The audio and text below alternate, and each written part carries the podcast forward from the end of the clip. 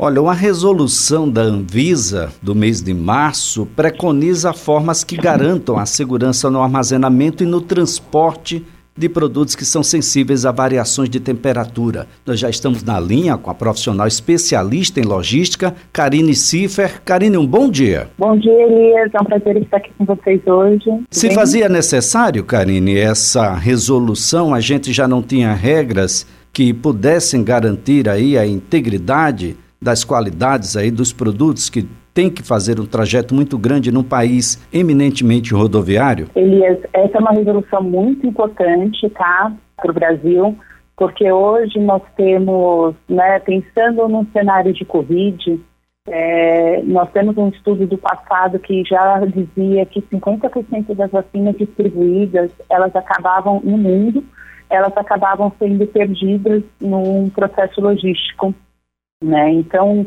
quando a gente pensa de produtos que são sensíveis a uma variação de temperatura, eu preciso ter um cuidado todo especial para que esse produto não sofra qualquer variação e essa variação não venha a diminuir ou até mesmo deixar o produto sem qualquer efeito para o paciente.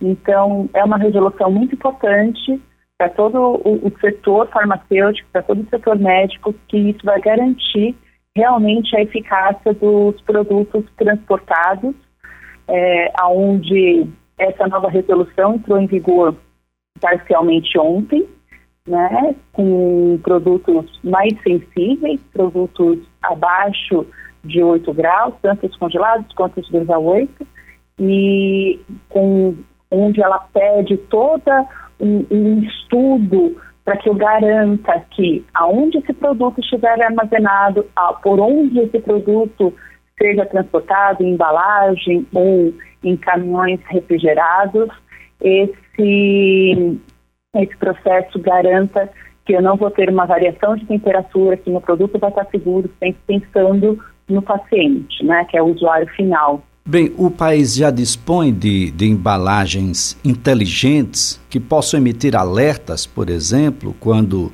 do danificar de uma dessas embalagens ou mesmo do ultrapassar de tempo e a variação de temperatura venha a acontecer, professora? Sim, o país já possui tecnologia né, de refrigeração que a gente chama de refrigeração passiva, que são embalagens onde eu tenho algumas camadas, né, tanto uma camada isolante quanto uma camada refrigerante, eu crio uma pequena câmara, como se fosse uma, digamos assim, uma mini geladeira, onde eu vou conseguir manter esse produto na temperatura adequada. E essa tecnologia eu tenho tanto para 2 a 8, quanto para produtos congelados de menos 15, menos 20, menos 30, menos 85, criogenia.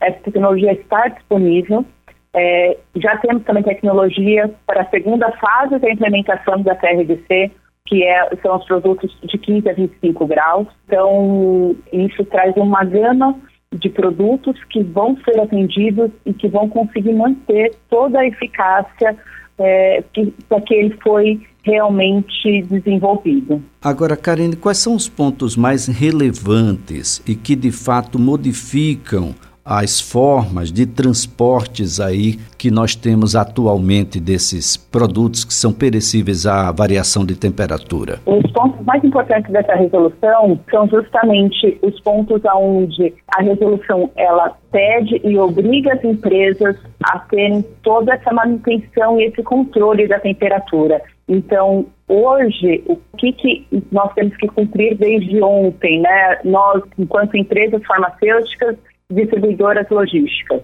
Nós temos que garantir que o ambiente onde esse produto é armazenado, através de testes que comprovem realmente que essa variação térmica não existe entre ambiente e parte interna onde o produto fica, né? E assim mesmo as embalagens também.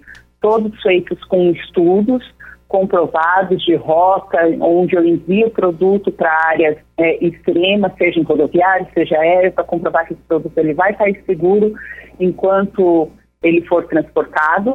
E nesses estudos, que nós chamamos de estudos de qualificação térmica, eu tenho todos os dados comprobatórios que não houve uma oscilação de temperatura. Outro ponto importante a normativa lá nos traz é que eu tenho que fazer um monitoramento em tempo real. Né? Então, eu tenho que saber exatamente como está o meu produto, desde o momento em que ele sai da indústria, vai para a armazenagem, depois da armazenagem ele vai para o consumidor final, aonde eu garanta que esse produto ele não sofreu nenhuma variação térmica. E nesse processo eu consigo garantir que se houver algum tipo de risco nesse produto, esse produto não chega ao consumidor final. Né? Então, hoje é muito importante que as embalagens estejam qualificadas, que as, as embalagens qualificadas elas vão trazer segurança para o consumidor final. Temos no, no mercado tecnologias já com esse perfil de qualificação, então, as empresas já aderiram a esse processo, as indústrias farmacêuticas já estão aderentes. O próximo passo agora é o processo do 15 a 25, que as empresas estão se adequando para atender a esses produtos que eles são um pouco menos sensíveis a variações, mas também ainda são sensíveis. Então, é, é um processo contínuo, é um processo que nós, da logística, da indústria farmacêutica, vínhamos aprimorando e hoje essa resolução ela nos traz toda essa segurança. Agora, Karine, o, o que fazer? O, o, o Brasil é um país rodoviário, muitos produtos são gerados e distribuídos muito longe do destino que é o consumidor final e muitas vezes produtos de sensibilidades diferentes a variações de temperatura são colocados no mesmo lugar para o mesmo transporte numa mesma temperatura. Quem fiscaliza, Karine? É, esse é um processo onde a Anvisa fiscaliza a empresa que foi que fez e realizou esse transporte, tá? Então, quando por uma inspeção da Anvisa, quando por é, uma inspeção de um, um, próprio fabricante que ele quer saber o comportamento do seu produto, esses dados eles têm que estar sempre disponíveis e disponíveis de imediato, né, para que isso seja rapidamente visualizado e tratado. Sim, o Brasil é um país que a grande malha logística ela é rodoviária, só que com essas novas tecnologias que existem no mercado, eu consigo sim colocar tanto produtos refrigerados quanto não refrigerados em um mesmo, digamos, caminhão para fazer esse transporte, porque essas novas embalagens que surgem no mercado, elas surgem uma tecnologia para que não sofra variação de temperatura, criando essa manutenção passiva de temperatura, ao contrário da antiga tecnologia, onde é, nós estamos falando aí de tecnologia de alguns anos atrás, eu precisaria de uma fonte de energia, né, de um caminhão refrigerado para manutenção dessa temperatura, ou eu precisaria ter alguns processos durante o meu processo de é, meu processo logístico. Então, isso já mudou, já existe em território nacional tecnologias que suportam todo esse transporte sem qualquer problema é, e com isso processos até mesmo as empresas estão utilizando essa tecnologia para processos de contingência. Quando o equipamento que eles utilizam para manter esse produto armazenado falha por alguma falha mecânica ou elétrica eles utilizam essas tecnologias dessas novas embalagens para que os produtos não sofram com variação de temperatura até que se restabeleça a ordem natural do, do, equipamento. Ou seja, sem essa tecnologia, poderemos estar diante das gôndolas, agora, por exemplo, de supermercados, com produtos que estão no prazo de validade, mas que provavelmente não estejam mais com a integridade da sua qualidade inicial, ou pelo menos a qualidade que é permitida pelos órgãos fiscalizadores de vigilância sanitária. É isso, Karine? Sim, com essa tecnologia nós, garantimos que todos os produtos eles vão estar de acordo com as especificações. Né? Então, tratando de uma gama enorme de produtos que requerem controle de temperatura, nós temos hoje no mercado, se eu tiver uma, é, uma, um problema de uma intercorrência elétrica mecânica, tenho como fazer uma contingência para não ter a perda desse produto, para que não tenha perda da integridade desse produto. Karine, você bem lembrou aí, o, o país é um país é, bastante rodoviário, quase que um modal único quando o assunto é logística.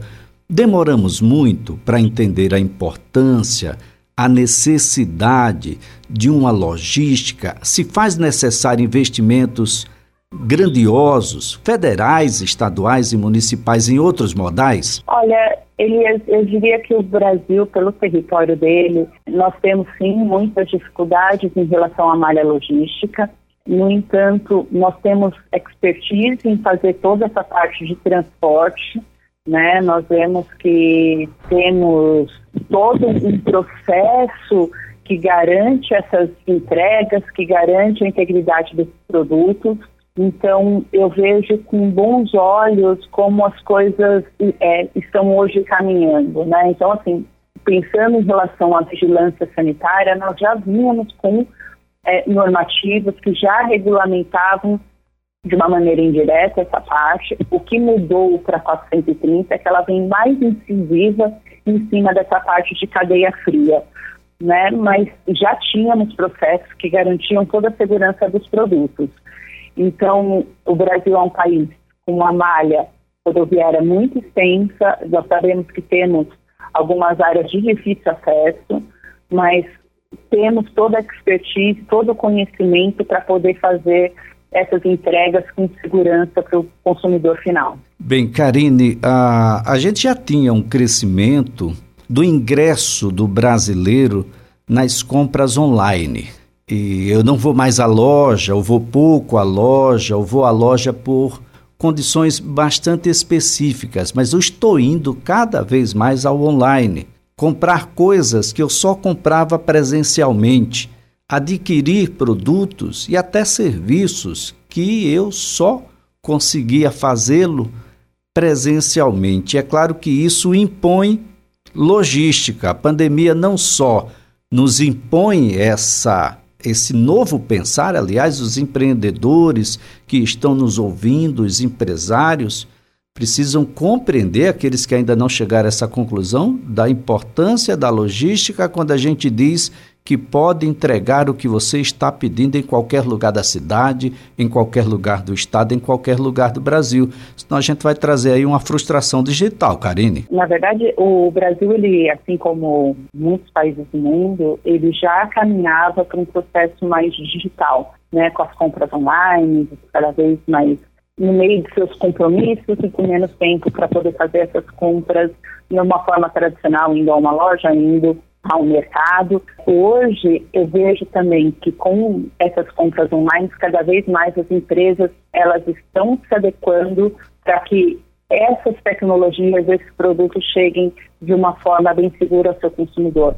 Né? Então, nós vemos aí muitas empresas que já aderiram a embalagens é, específicas para garantir a integridade do produto. Nós vemos muitas empresas que estão indo atrás para se adequar, independente de serem empresas que olham para e respondem a uma agência como a Agência Nacional de Vigilância Sanitária, né? Nós temos outras empresas que não têm essa obrigatoriedade, mas que por uma qualidade para seu consumidor, a gente vê que eles estão caminhando também para esse tipo de tecnologia.